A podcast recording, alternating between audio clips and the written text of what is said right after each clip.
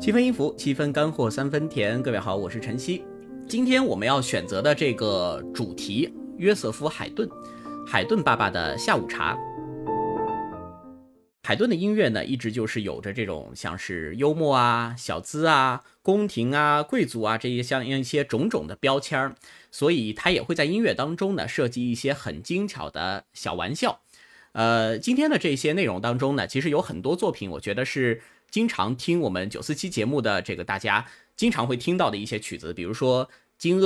啊、《告别》以及他的《玩笑四重奏》等等，呃，应该是大家耳熟能详的作品。同时呢，里面蕴含的那些小幽默啊，可能多多少少也都听到过。那今天呢，除了感受它的这个幽默的音响之外呢，我们要更多的去关注一下啊这些幽默的作品当中的一些细节。也就是说，这些小幽默之后都蕴藏的是怎样的一种大智慧？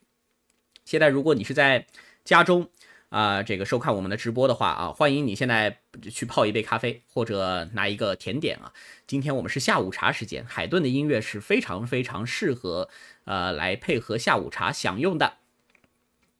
那我们直播就正式开始啦。今天作为我们的这个啊开场曲，给大家选择的是一个。能表达海顿的幽默感的小作品，就是他的玩笑四重奏。呃，四重奏的第四乐章。等会儿呢，大家在听的时候会发现这个作品很短，也就三分多钟。那听的时候呢，我觉得大家可以去进行一个很有意思的尝试啊。这个玩笑四重奏为什么叫玩笑？它的奥秘就在第四乐章的结尾。大家可以去试一下，你能不能找到第四乐章的真正的结尾？也就是到底该什么时候鼓掌，这个时机能不能找得到？啊，大家可以去尝试，在听这个作品的时候。那另外，在听直播的时候呢，大家可以多多点赞、转发、评论，点击一下右下角的大拇指，也可以给我们刷一刷小礼物啊，或者把我们的直播间转发到各个啊音乐群当中。好，今天的开场曲就是海顿的《玩笑四重奏》第四乐章多利克四重奏的演奏。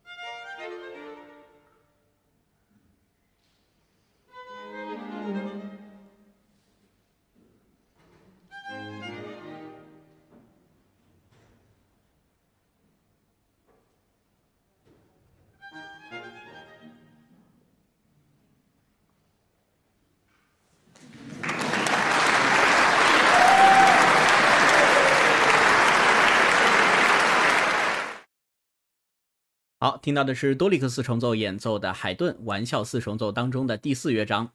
来，老规矩啊，刚刚找到这个正确的结呃鼓掌时机的，我们回一个一；没找到这个鼓掌时机的，回一个二啊。就在不在评论区这个刷掌声了，因为这个没有办法刷的那么准的，对吧？它这个音乐的变化在细丝万缕之间，这个乐句的行进非常快。刚刚我们可以听到结尾有非常多的停顿。来，你找到了这个正确的结尾的时间。正确鼓掌的回个一，没找到的我们回个二。啊，大家都在慢慢回复啊啊，已经看到好几个二了，逗你玩儿，没错，是的，啊，这个评论区的情况跟我预想的基本差不多啊，一的情况有，但是大多数都是回到了二，就是这个作品会给你一种什么感觉呢？哎，是不是结束了？我们是不是可以拍手了？哎哎，怎么还有？哎，怎么还有？这次好像结束了啊！结果还有一下，结果他真正结束的那一下呢，却没有一个特别强的结束的感觉。好，我想回一的朋友呢，因为对这个作品，我想都是比较熟的啊。呃，对于这个结尾，大家知道，所以才能找到鼓掌的时机。那我们就来啊，再仔细的听一听这个结尾啊，来感受一下海顿的幽默到底在哪里。我把这个结尾单独剪出来了。而且这个多里克四重奏在演这个结尾的时候，他演的很有劲，他把中间的那个停顿啊放的还比较长，而且二题、中题和大题他们眼神都在看这个一题，看首席，好像就是你接下来要要不要演奏啊？我们听你的这样的一种感觉。其实海顿的谱子是写定的，那呃，在这个结尾的时候呢，究竟他有多少次停顿？哪次停顿是带来了真正的终结？来，我们边听我来边跟大家说一下啊。呃，首先是可呃，在整个尾声的部分呢，主题是会再次出现一下啊，出现之后会有短暂的停顿，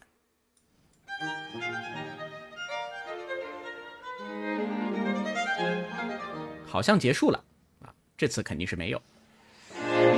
一个非常厚重的补充的音型，有停顿但没结束。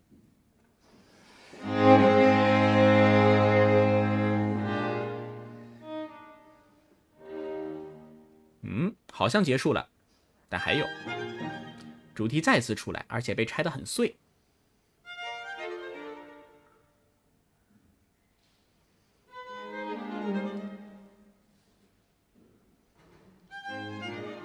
到这儿，很多人都会觉得结束了。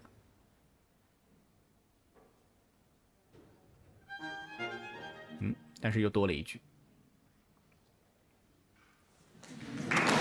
这个才是真正的终结。好这个非常有意思的是，在于最后的这个停顿和结束啊，一共有六次停顿啊，而且这六次停顿当中呢，有四次会给人一个比较明显的结束感啊，反倒是最后那次滴滴哒哒啦哒哒啦哒噔，哎，好的，停下来了啊，在他没有停在一个真正完满的结束上面，所以这个就是海顿他在音乐当中所表现的一种幽默，其实在他的作品当中有非常多类似的例子。呃，我们说音乐当中的幽默呢，有一些是以形式的方式外显的，比如说啊，这个音乐和戏剧有一些啊滑稽戏啊，有一些这种在演奏的时候的一些动作啊或者扮相啊，这个呢是可以说是看得见摸得着的啊。那音乐当中的这种幽默呢，在海顿的作品当中，这个是他的一个呃可以说很有特色的、很有代表性的一种风格，也是让大家所喜爱的一种风格。那么来说说海顿。他的这个玩笑，以及等会儿我们要听到的一批非常能体现这个幽默大师形象的啊这样的一系列作品。那海顿呢，他作为一位作曲家，其实在啊音乐史上他有几个很重要的标签儿。首先呢，他是一个很长寿的作曲家，足足活了七十七岁啊，这个在当年是极其罕见的。莫扎特英年早逝，贝多芬啊，一七七零到一八二七，也就五十七岁。那贝多芬的这个寿命呢，是正常作曲家一般这个六十岁前后。那海顿确实是非常高寿的一个作曲家。另外，除了长寿之外，他还有一些很有趣的标签，我们可以来听来看一看啊。我做了一个简单的背景，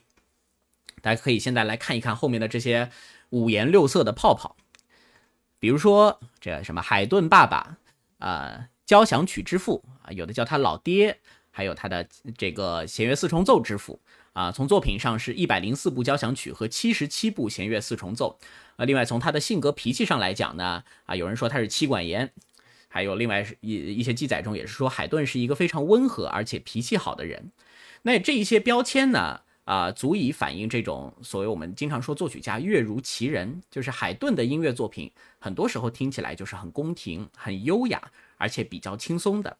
他的作品当中偶尔也会有一些比较沉重的题材，但是这个比较集中于他的呃后期和晚期的这样一些创作中，在早期中呢相对比较少。好，那月如其人的作曲家，那海顿的这个这些作品章当中呢，如果我们说对于后世影响力最大的两个题材，一个是交响曲，一个是弦乐四重奏，呃，所以他有交响曲之父以及弦乐四重奏之父的这样一个美誉啊。我们说叫什么之父了，足以见得他对于这个题材的贡献。而交响曲和弦乐四重奏呢？呃，在各自的领域，就是交响乐和室内乐的领域，在十八、十九世纪都可以说，尤其十八世纪是一个非常重要的核心的题材。呃，那嗯，海顿对于这两个题材呢，啊，一系列的贡献，它主要是体现在，比如说定型，像是四乐章的形式，这个是海顿所定下来的。比如说交响曲啊，在海顿之前啊，像是曼海姆乐派的交响曲呢，经常性它是三个乐章。到了海顿手中，海顿觉得这个光是快慢快的这个对比啊不太够，于是他就再加一个小步舞曲的乐章来作为那个第三乐章，所以现在听起来呢，这种交响曲就会显得更加的丰满一些。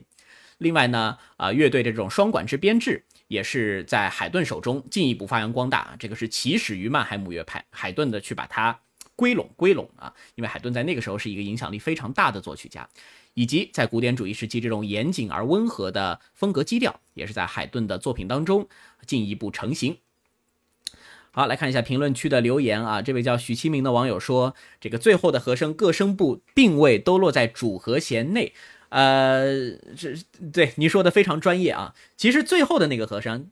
当哒啦哒啦滴当，它落在了主和弦啊。主和弦是有的，但是关键是主和弦之前那个我们说属和弦那个东西缺失了，所以没有一个非常完满的啊这个结束感。这以后找一次啊，我们专门来一起聊一聊这个最入门的一些和声，这个和声的一些架构跟这个连接呢，其实很大程度上就反映了大家在听音乐作品的时候的一些情绪变化。它很多时候都是由和声和音色这两个东西牵着走的啊，当然还有旋律。啊，另外这位叫踏实的网友说，古典音乐大师、长寿、乐观、幽默的海顿爸爸，被获交响曲之父和弦乐四重奏之父的头衔。没错。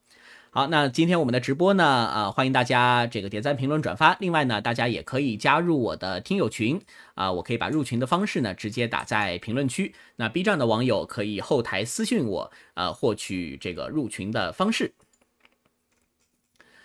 好，那我们继续来聊聊海顿。海顿呢，他的这个音乐作品，呃，一直有这种前面说说过很多次宫廷典雅的风格。这个其实是和他的经历是有关系的。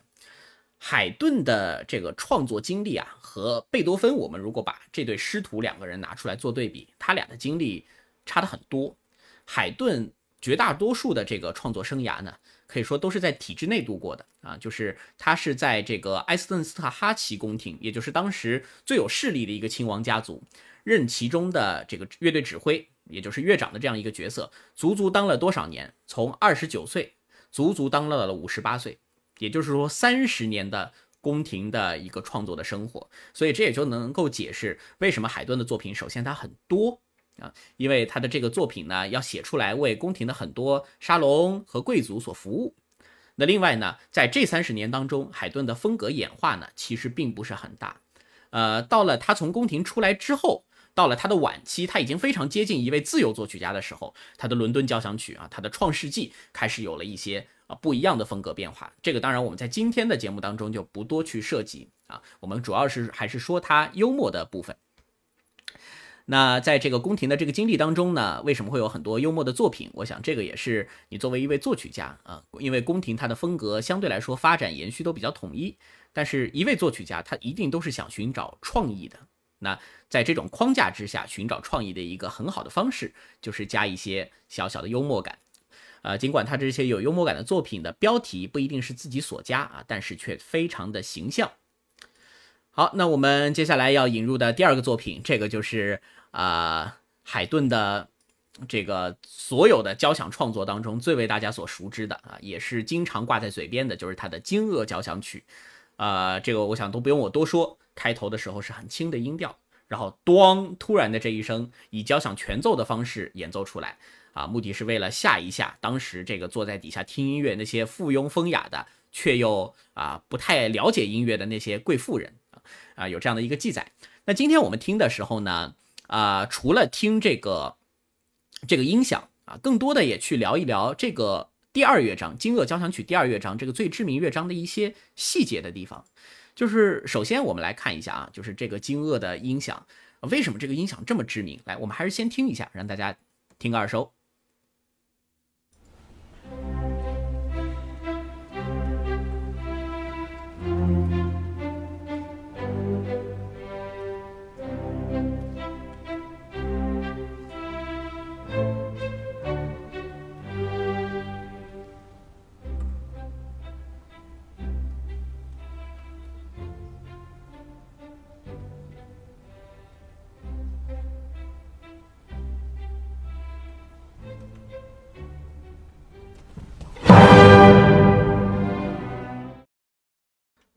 这就是著名的那一声爆炸式的惊愕的音响就是要把当时昏昏欲睡的贵妇人们给吓醒的这样的一个音响。那这样的一个音响效果，呃，除了这样一个强弱对比之外，它还有一个我觉得是很有意思的小心机啊，就是除了从轻轻轻轻咣这么一响之外，海呃海顿还有一个非常有趣的设计，就是在呃这个音乐的这个演奏当中啊，目前的这个记谱法。记谱上面呢，啊，如果你也演奏过音乐的话，会发现除了这个音高的这五线谱，除了音高的符号、节奏的符号之外，还有一个非常重要的就是力度的符号，也就是告诉你这里应该是响一些，还是应该是轻一些。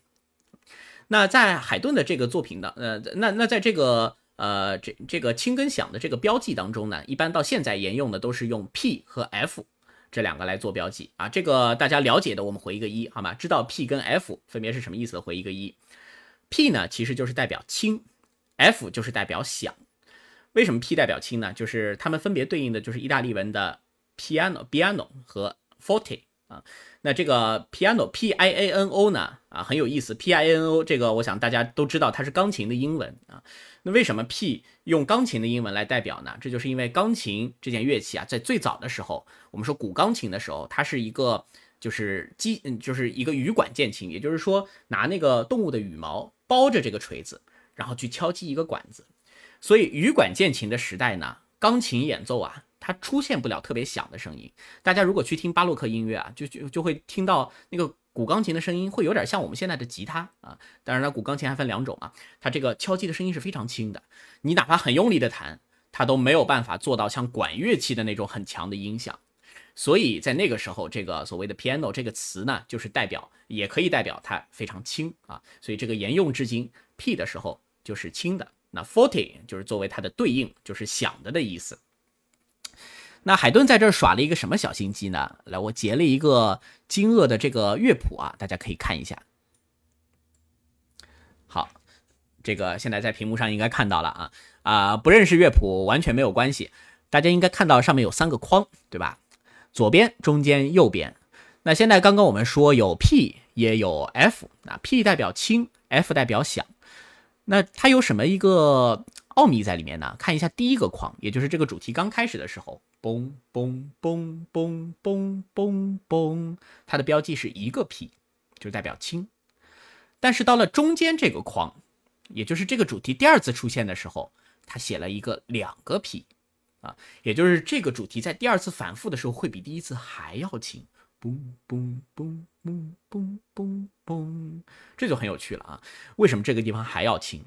欲扬先抑嘛。在第三个框，也就是第三个框标出来的，就是那个刚刚乐队当中很响很响的“咣”的一下，这边标了两个 F，也就是说要非常的响，从轻到非常轻，然后直接没有任何过渡的跑到非常响，这个就是惊愕在开头的时候很很有趣的一点啊啊，所以海顿他的小心机在哪里？这个主题反复第二次的时候，他会更加的轻，这样的话才能更加对比出最后的那个影响很强的这个吓人的影响。来再来听一下这个第二遍呃这个惊愕的主题。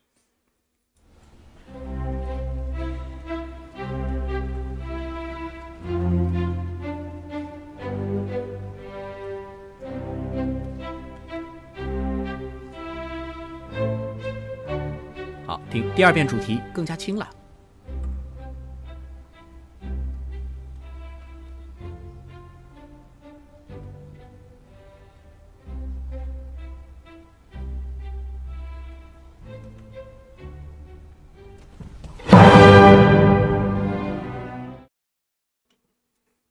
它如果只是从一个 P 直接到两个 F，那大家的心理准备太多了啊！就是这个地方好像第一遍主题轻，第二遍更轻了以后，哦，好像可以放心的睡觉了。然后再凸显出最后很强有力的这一下，所以这是金鳄的第一个很有趣的点。那另外呢，这个第二乐章啊，呃，金鳄交响曲的第二乐章，也就是我们刚刚听到的这个乐章，它是本身从这个结构上来说，它是一个变奏曲。那变奏曲呢？之前其实，在七分音符有一次，我们也专门聊过变奏曲的这样一些，呃，这个很有趣的一些设置。那金鳄它作为一个变奏曲，融合在一个交响乐的这个交响曲的乐章当中，还是比较有特色的。呃，像是莫扎特，他的就是最典型的小星星变奏曲，段落非常多，一个主题，然后后面啊十多分钟的曲子，它出现了十几个变奏。但是这首惊愕呢，它的变奏其实数量是非常非常少的。它一共只有一个主题和四个变奏，那这个四个变奏当中呢，其中有一个第二变奏是我我们从变奏分类，它就属于性格变奏。性格变奏往往就是变得比较远的啊，跑远了，但是听起来还有原来的痕迹，但是把原来的这种轻松诙谐的性格给变化了，而变得非常的啊，一开始听起来是有点压抑。到后来变成一个很宏大的交响化的发展，那这个也就是金鳄的第二变奏放在这个乐章当中，也佐证了它作为一个交响曲乐章的分量。我们可以听一下金鳄的第二变奏，单独摘了出来。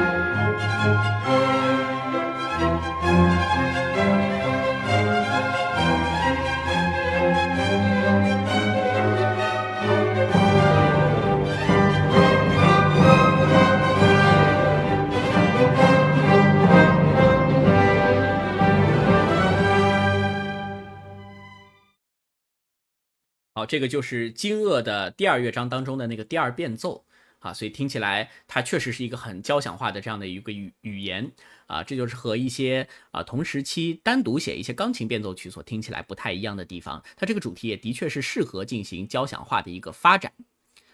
好，我们的评论区大家非常热闹啊，哦，这么多网友给刷礼物了，非常感谢你们啊，来谢谢大家。狮子座晚成晚风，我爱巴赫，野风飞舞，陈敏凤。紫丁香和小兰，感谢大家，另外也感谢所有给我们点赞、留言、转发的网友们。呃，上周五那个在在我的这个微信群当中啊，呃，上周五本来大家很期待去看看我的一期访谈，结果那次因为一些技术故障啊，视频没有能够实现，所以上周五我也直接在直播里面答应大家，这个这周三啊，上周五因为本来要吹琴的啊，吹琴好多人都没有看到，因为视频坏了嘛，所以今天呢一定补给大家啊，放在我们节目的后半段。这个把上周五，就是大家如果没有看到吹琴的话，今天把这个上周五的遗憾给补上啊。好，也欢迎大家继续给我们点赞。那加入群的方式呢，就是可以看一下评论区，我已经发在评论区当中。好，这位叫踏实的网友是说是讽刺那些名门贵族附庸风雅，我更愿意相信是海顿爸爸童心未泯的体现，说的非常好啊，就是呃。呃，其实，在我的这个节目当中呢，在讲到这个历史的这个成分的时候呢，其实我比引用的这些故事的这个情况，大家如果听的比较多的话，也会发现比较少，因为我总感觉这个故事跟一些记载呢，可能会有一些就是道听途说的这样的一个感觉啊。也就是说，作曲家说什么，其实是一念之差，我们关键还是听作品，让音乐来说话。啊，所以您说的这个也很有道理。这个从创作的角度，或许他一开始没有这么想，哎，但是一出来以后发现，诶，有了这个效果，我也这么一说，那也没有问题。好，哎呦，感谢这位叫 ISA 的网友啊，好，那我们接下来呢，就一起来听一听海顿这个《惊愕交响曲》的第二乐章啊，给大家选的这个版本呢，就是杨颂斯和柏林爱乐的版本。那因为它是一首变奏曲，我们也说了，今天的重点呢，不光是感受海顿的幽默，也去感受一下他幽默背后所蕴含的这些音乐当中的智慧。所以我在每个变奏当中来简单的进行一下解说啊。那首先呢，这个主题它本身是一个很简单的主题啊，非常适合来写变奏曲。那因为它本身的长度，它有两个小段啊，长度比较长，所以这个曲子的变奏的数量是不多的。主题再加上四段变奏，好，开头就是这个安静的主题，迎来的最后是那个啊惊愕的这个很响亮的声音。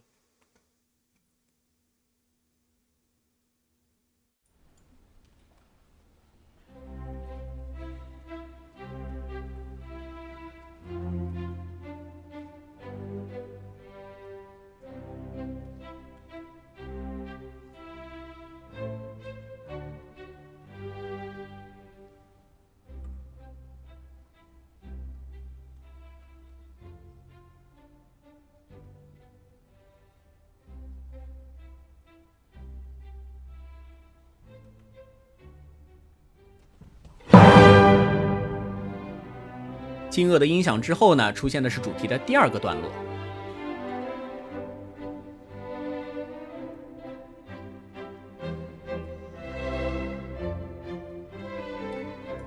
第二个段落反复一次。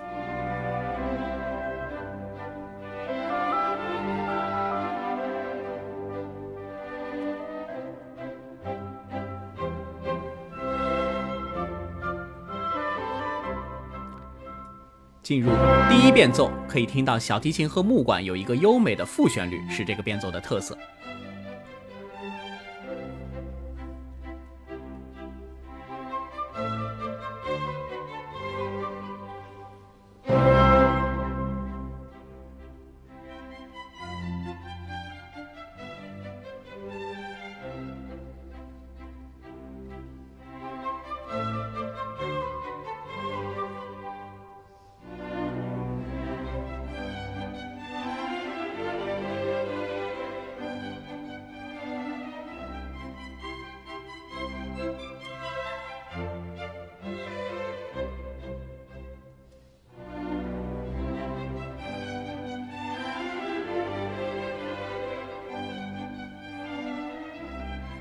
接下来就要进入到第二变奏，就是刚刚听过的有交响特色的性格变奏。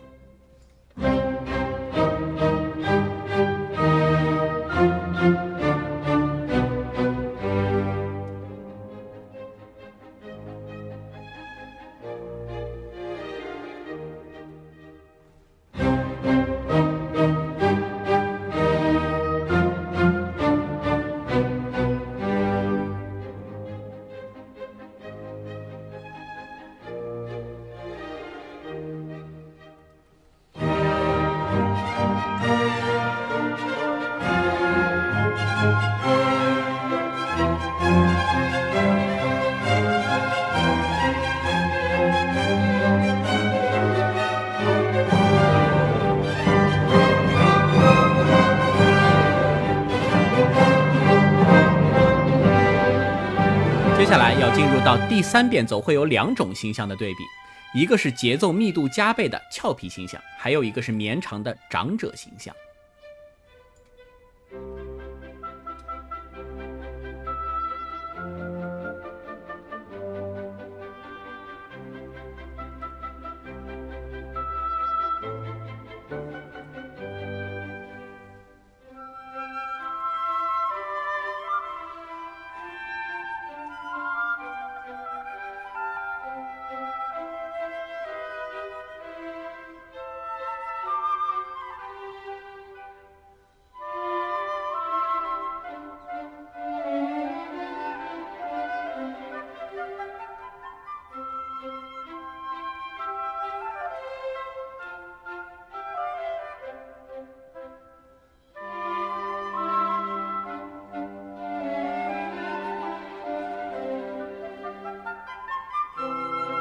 接下来要进入到的是第四变奏，同样也是两个形象，一个威武，一个沉稳。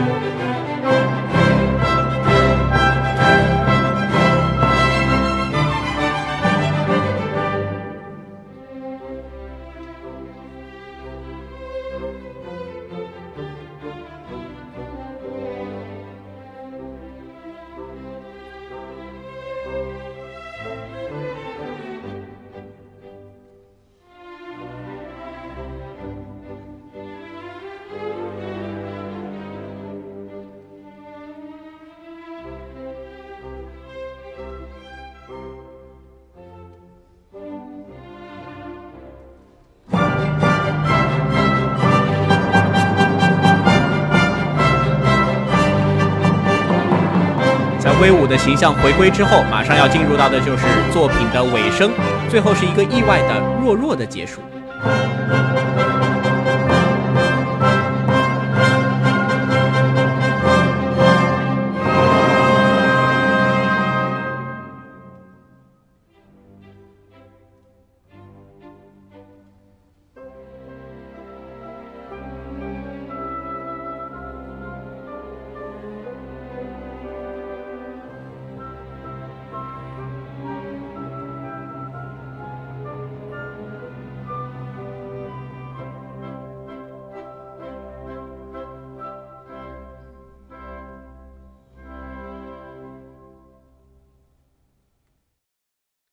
刚才欣赏到的就是海顿的《惊愕交响曲》的第二乐章，也就是他的这个整个交响作品当中可能是最出圈的，呃，最让大家所熟知的一个乐章，来自于杨颂斯执棒柏林爱乐乐团的演奏。我一直觉得啊，这个作品的那个主题啊，尤其是这个头和尾，有那种上了发条的八音盒的感觉，叮叮叮叮叮叮叮，就总之它是一个十分可爱的一个形象。所以海顿的海顿的作品啊，真的。大家都爱啊，就是同样听他的作品，呃，尤其是他的中早期的这个作品，中期啊宫廷时期的这样一系一系列作品的时候，会和听谁呢？我觉得会和听罗西尼的会有那么一点点像，就是纯粹的享受，纯享啊，喝口茶，喝口咖啡，吃一个甜点，就是让你很幸福的样一个感觉。啊，这位叫紫丁香的网友说，我以前还以为这是时钟。下一首就是时钟啊，下一首听的时候会有感感受一下有什么区别。但是我把时钟放在后面一首呢，也是因为这两个作品的确它的音响的这个呈现上面有那么一丢丢的相似啊。好，也再次感谢啊我们的网友们的打赏，感谢韩杰、雪儿、呃 D 以及波斯猫这样的呃，谢谢这个网友们的打赏啊。啊，我们现在人越来越多了，呃，像海顿的这样一个作品呢，我觉得大家在听的时候，就是哪怕你今天是第一天加入到我们这个古典音乐的直播间，也不用觉得有什么门槛啊，大家都会觉得非常的喜爱，非常的好听。好，呃，接下来呢，就进入到我们的下一个作品啊，就是给大家选的是海顿的第一百零一交响曲时钟。那他的交响曲呢，海顿一共有呃这个一百零四首交响曲啊，呃。它的这个交响曲的编号呢，越靠后，其实呃，往往代表着这个成就也就越高啊。它的中期的这个啊，四十多啊，五十多啊，六十多啊，这样一些都是属于一个在宫廷时期啊比较成寻常的作品。那到了它的晚期之后呢，随着这个伦敦的这样的一个旅游的经历，所以它的交响曲呢也是容纳了更多的一些创作风格。那给大家准备的这个时钟交响曲的版本，为什么今天要放时钟？因为这个版本特别特别好。这个版本是哪一天的版本？我告诉大家，今天是七月二十七号。这个版本是来自于七月二十四号的瑞士维尔比耶音乐节啊现场的一个呈现，来自于指挥家莱因哈德·戈贝尔来执棒瑞士维尔比耶节日管弦乐团，是一个炙手可热的新版本。啊，在这场音乐会当中呢，他其实前后还搭了好几个作品，呃，所以我也比比较意外的是看到了在这个音乐节上上演了海顿的时钟交响曲。因为海顿的作品，尽管大家其实都觉得耳熟能详，但是说实话，他的交响曲在当代上演的频率呢，并不能说是特别特别的高。呃，现在更加热门一些的交响曲作品啊，其实是呃，哪怕贝多芬都比以前要少了。比较热门的是浪漫主义以及浪漫主义后期啊，以这个老柴、拉赫、马勒为主的，因为大家的审美呢，慢慢的开始从一开始的这种严谨、细致、典雅。慢慢觉得不太够啊，要后面像作曲家一样啊，这个作曲家的发展也是这样一回事儿。听着听着，想要容量更大的一些东西，这样可能更契合于当代人的情感。但是在这样的一个情况下呢，如果回头有一个一流乐团去演一下海顿，同样也是给人会带来非常多的一种惊喜。呃，另外演海顿的作品啊，如果在现场演，其实和演莫扎特的作品，我觉得是非常类似的一种感觉。什么感觉呢？就是要出彩，非常的困难，因为它里面的技巧性段落非常少啊，尤其是它的交响曲，你这还不像是协奏曲，有一个这个独奏在上面领着。交响曲的话，就更靠你指挥和乐团的一种设计和默契感了。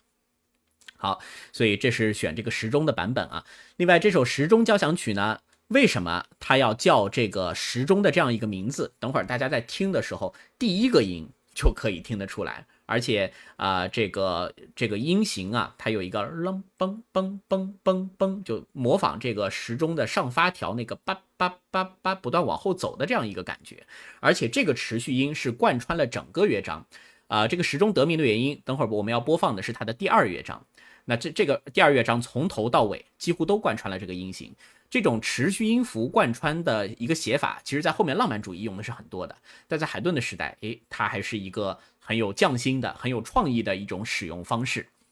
好，那这就是要带给大家的时钟交响曲第二乐章，来自于莱茵哈德·戈贝尔之邦威尔比耶节日管弦乐团的演奏，带给大家。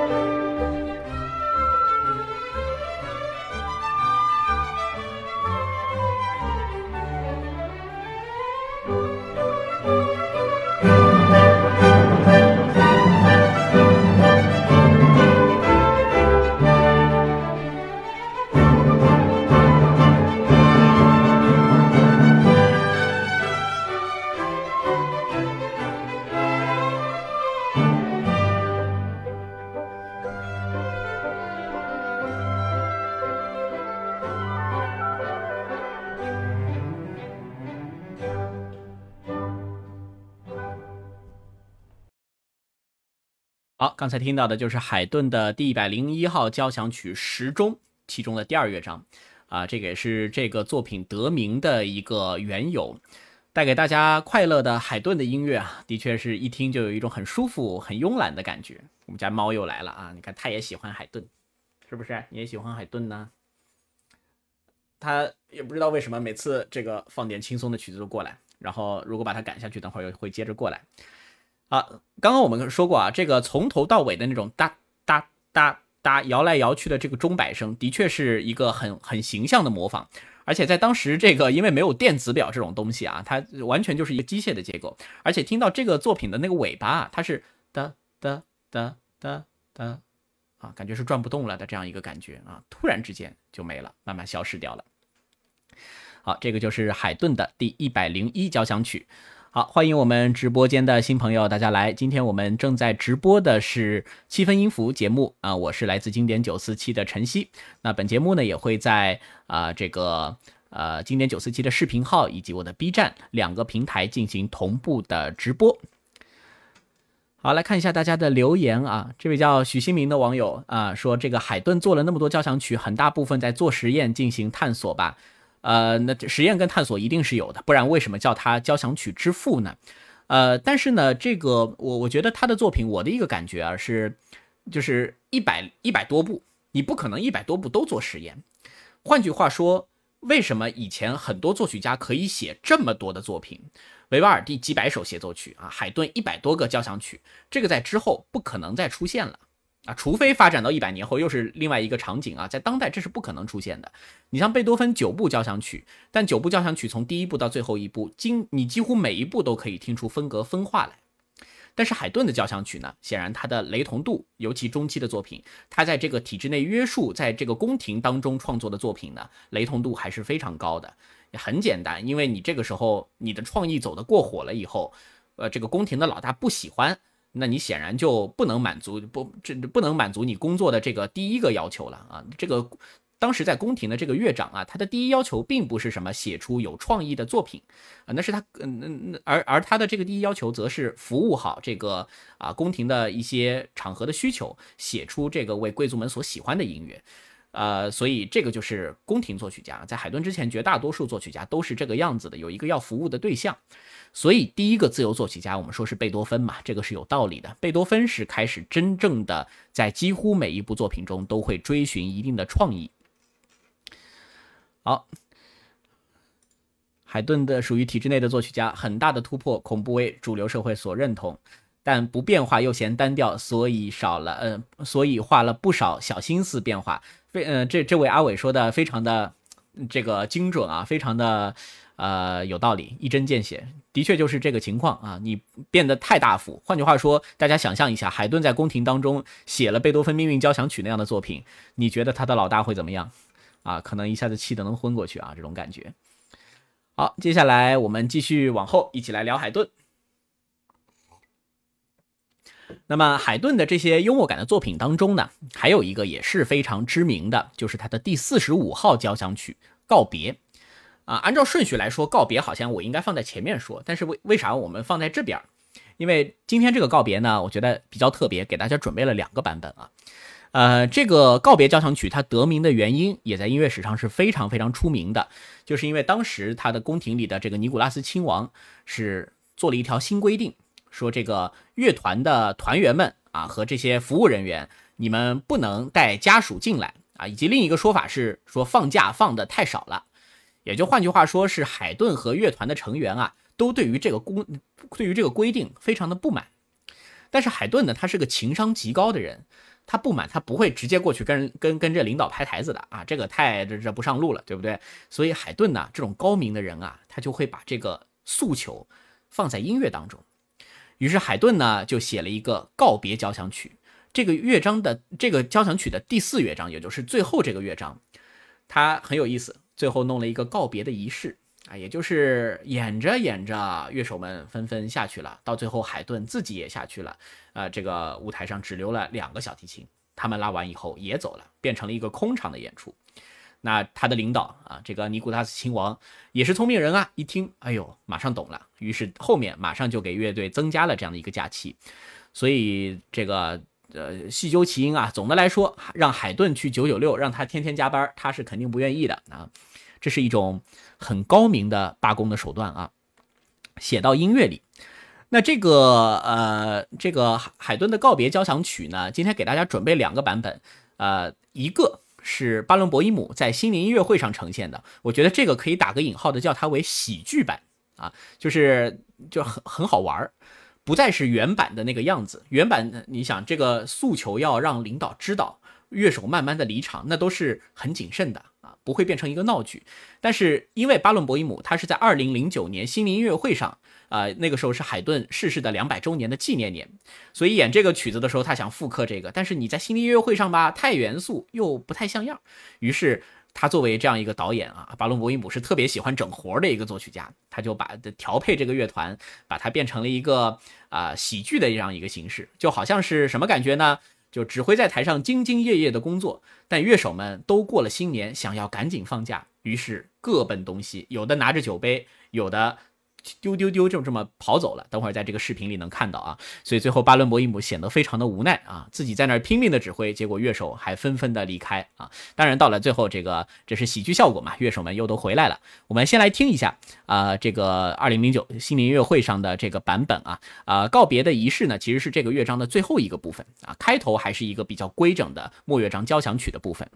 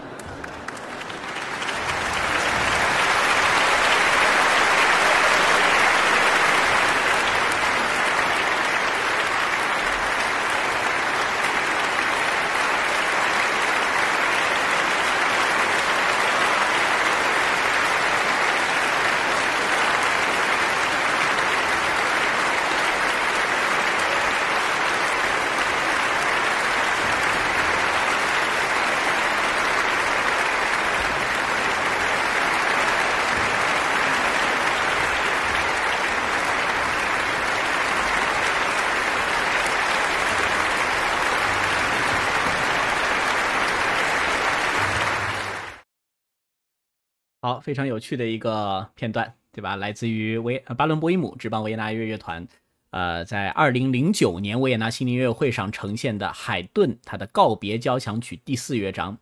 好，这位叫婷的网友说，海顿当年也是这样演出吗？呃，等会儿我们就要看到海顿当年几乎是一比一的复刻啊。刚刚这个就像我们前面说的，它是一个啊演技炸裂的一个很有趣的喜剧版。呃，刚刚的那些形象里面，我觉得特别能联系到我们每一个这个平凡人的身上，因为大家都是上过班的，对吧？呃，巴伦博伊姆在中间指挥啊，这个就像领导。一般情况下吧，你在领导面前，你想早退的时候都是不好意思的。所以刚刚的乐手呢，也基本上都是三种状态，一种呢是啊嘎嘎嘎嘎，业务能力很强。你看吧，那个低音提琴，大家如果等会儿想看这个视频啊，可以进到群里面，我再发一遍。那低音提琴业务能力很强，指挥夸了。夸完以后直接走，对吧？这是业务骨干，啊，更多的人呢是走的时候觉得不好意思，悄悄的颠颠的就跑掉了。还有呢，像是最后那两个小提琴手，那就是真正坚持到了下班的时间，对吧？这就是啊，在海顿的这样一个告别，在当代的一种演绎，更符合我们当代的这样的一些呃特色。那在海顿当时呢，情况其实并不是这个样子的啊，它并不是这么轻松的一个主题，相反呢，它是有诉求的，啊，它是大家想要去申请这样更多的假期和福利，所以啊，整个海顿来作为一个乐长来带领乐团来呈现的这样的一个告别场景，那呃。等会儿我们听到的，给大家准备的是一个啊，安德烈斯·奥罗斯克·艾斯特拉达他执棒维也纳交响乐团所呈现的这样一个版本。但是等会儿呢，第二乐章我就不放全了，我就只放最后的那个告别的这样一个段落的啊一一个情况。那在这个段落当中呢，等会儿大家听第二遍的时候，我感觉不光就是看这个表面上的形式了，我觉得这个曲子它在早期交响曲中带来的一个很重要的特色和一种积极的探索，就是。它的最后这个段落啊，除了形式上乐手离场，它在音效上从交响乐团逐渐的变薄、变薄，慢慢削弱啊，慢慢的削成了这个管乐跟弦乐，先是管乐弦乐，然后管乐拿走，变成一个弦乐团，弦乐团人慢慢再变少以后，它会变成一个弦乐四重奏。大提琴去掉三重奏，最后中提琴去掉一个二重奏，所以这个几乎当时主流的这种室内乐形式都在这个作品当中，你可以感受到这个音效，这是非常有意思的。形式上它是一个啊这个有诉求的一个行为艺术，对吧？但是在音效上面，它却有一个呃很有趣的一个听觉的感受。呃，等会儿我再放这个啊奥斯拉达的时候，这个版本的时候，大家可以去听一下啊这个啊音效是怎么样的，另外也去感觉一下它这个。乐手的退场呢，其实也是有道道的。他不是说你随随便便走，这绝对是不行的。呃，什么时候，比如说管乐走了，那弦乐要跟着走几个吗？是不是这样子啊？等会儿可以看。那另外，如果低音提琴走了，那大提琴和中提琴一定也要走几个，不然这个音调可能它相对来说就不对了。这个等会儿在这个版本当中呢，我们都可以看到。好，再回一下大家的留言啊。紫丁香说，指挥一起走才是上策。这个又是跟海顿当年不一样的时候啊！在等会儿这个版本，我们可以看到指挥后面是一起走的。但是因为巴伦博伊姆这个二度创作，它是一个喜剧版啊，这个就是变变得有点像领导管不住团队的这个感觉，所以领导呢是不能先走的。好啊，另外谢谢大家的打赏，那非常像偷偷早溜下班的样子，没错。好，那我们就来听一下这个完全复刻海顿的奥斯特拉达直棒维也纳交响乐团的版本。啊，一开始就是啊乐队全奏。那另外这个乐章当中本来就没有单簧管和长笛这两节乐器，小号也没有，所以看到的就是木管乐器，就是大管啊这个双簧管和圆号啊铜管乐器圆号这三个组合在一起。我们来播放一下。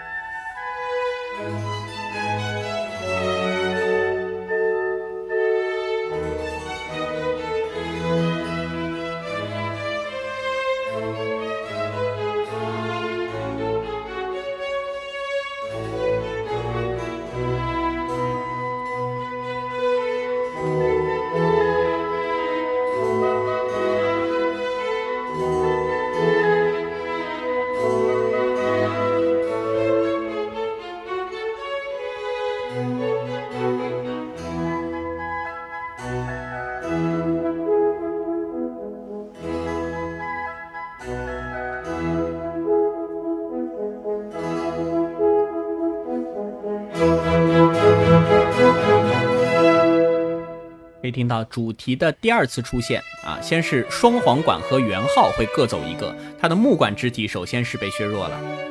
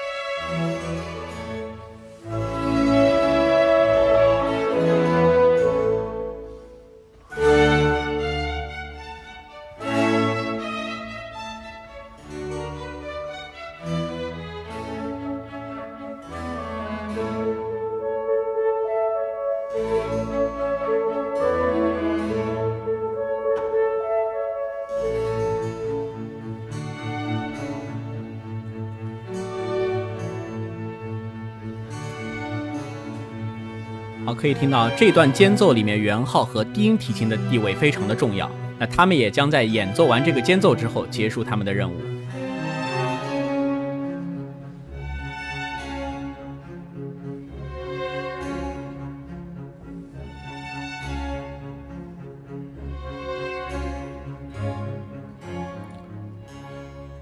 现在已经没有管乐器和低音提琴，所以放大的一个弦乐四重奏的乐队的感觉。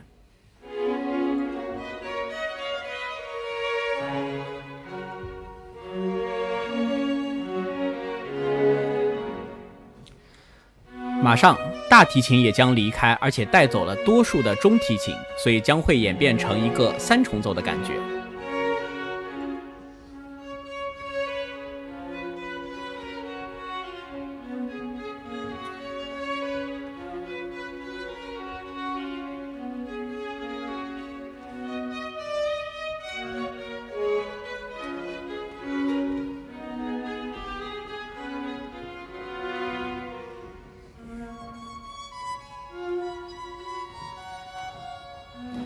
现在可以清晰的看到，就是一把小提，一把大呃，一把小提，一把二提，一把中提，三个人的三重奏。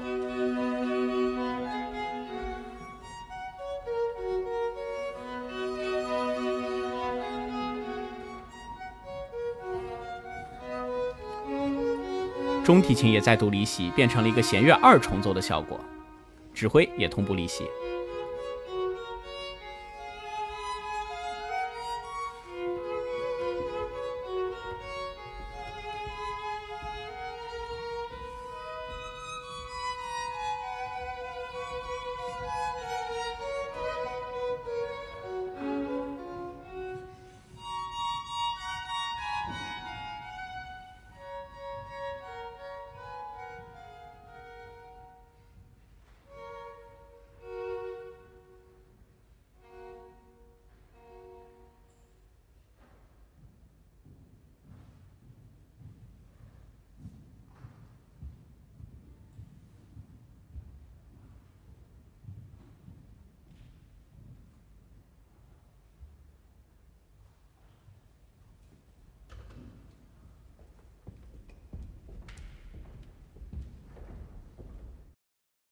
好，刚才就是这个版本啊，就是复刻海顿原版的啊这样的一个告别交响曲的第四乐章，来来自安德烈斯奥罗斯克艾斯特拉达啊，指棒维维也纳交响乐团的这样的一个演奏。